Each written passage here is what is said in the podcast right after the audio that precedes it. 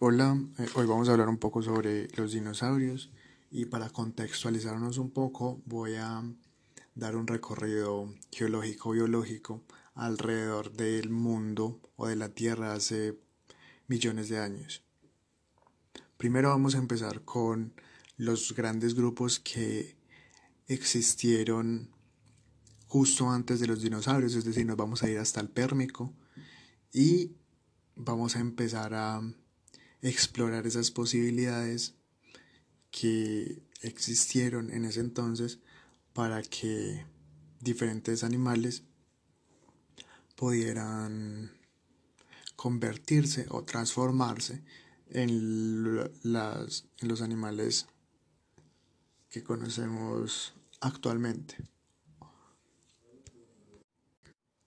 Tenemos dos grandes grupos que dominaron el paisaje del Pérmico estos son los sinápsidos y los saurópsidos.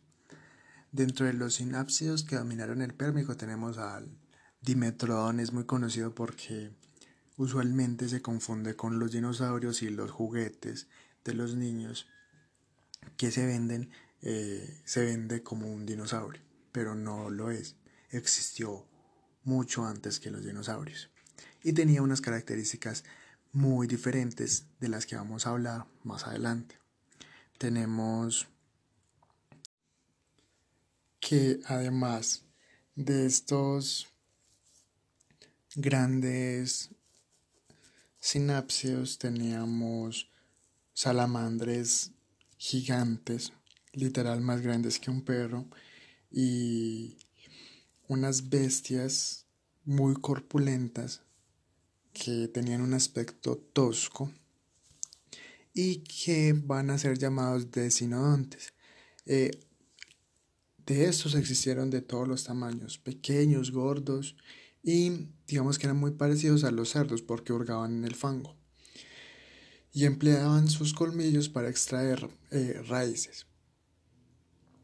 Pero por encima de todo este ecosistema de los dimetrodones, de las salamandras gigantes, de los desinodontes pequeños y gorditos o de los grandes y gordos estaban los gorgonopsios, que eran más o menos unos animales del tamaño de un oso que tenía dientes como los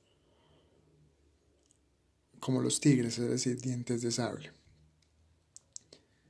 con los que probablemente eh, rajaba, dañaba despedazaba a sus, a sus presas. ¿Por qué son importantes estos dos grupos, los sinápsidos y los saurópsidos? Resulta que de estos dos grupos, eh, digamos que los organismos van a evolucionar hasta el punto de, por el lado de los sinápsidos, dar origen o dar paso a los protomamíferos y por lado de los saurópsidos dar paso a los dinosauromorfos que más adelante van a dar paso a los dinosaurios que se van a que van a durar hasta el día de hoy en forma de de lo que conocemos como aves.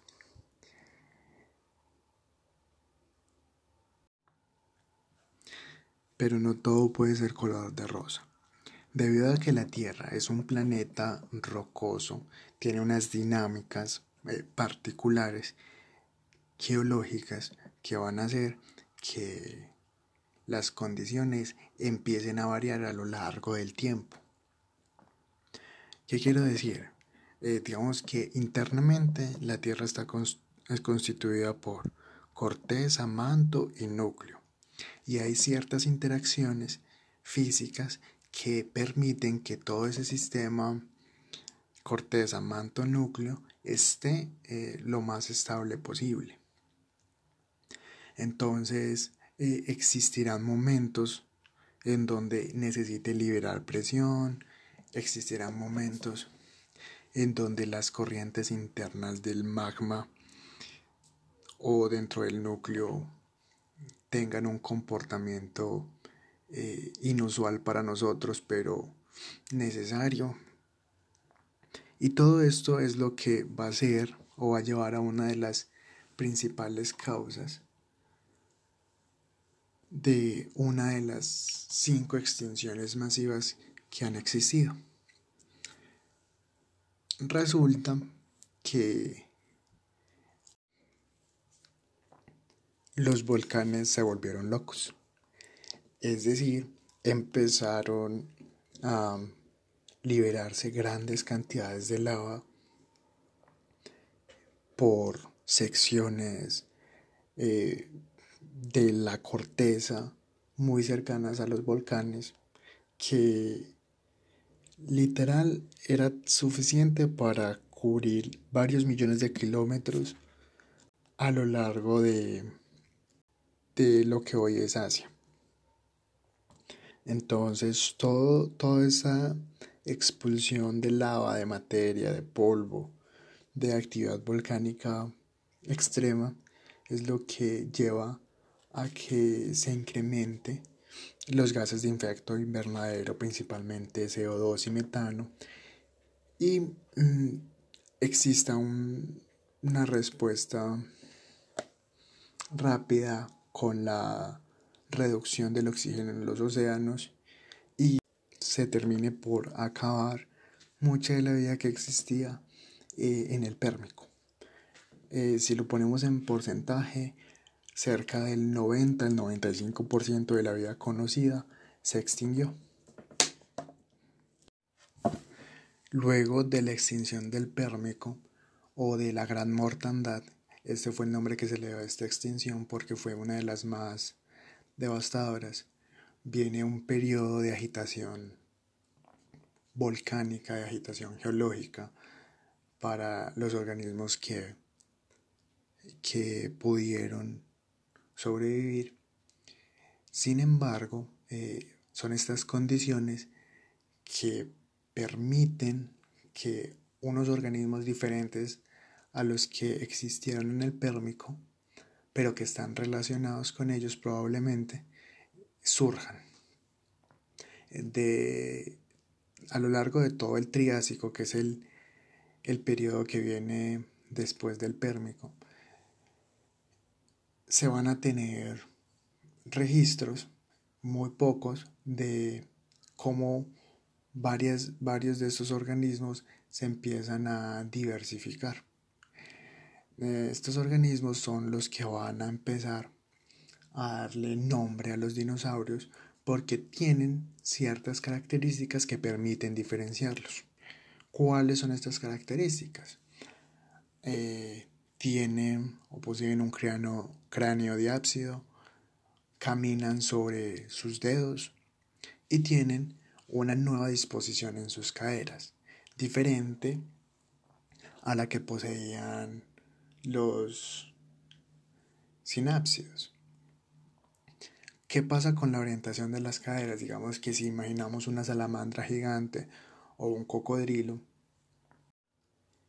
estos van a estar despatarrados.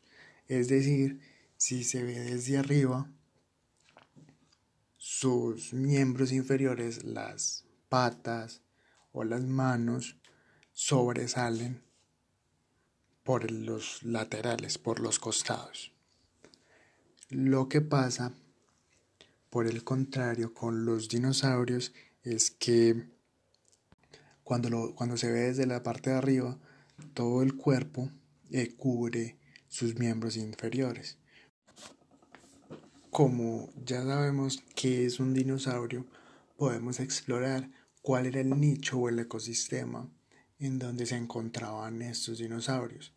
Es importante tener en cuenta que estamos hablando de los principios del Triásico y que los dinosaurios estuvieron presentes durante toda una era geológica, es decir, durante muchísimo tiempo, 150 millones de años. Entonces, vamos a ver que estos organismos pueden, pueden ir desapareciendo y probablemente eh, unos dinosaurios no se van a conocer o no van a ver la cara de otros dinosaurios, cosa que nos han hecho creer en las películas y que no es cierto.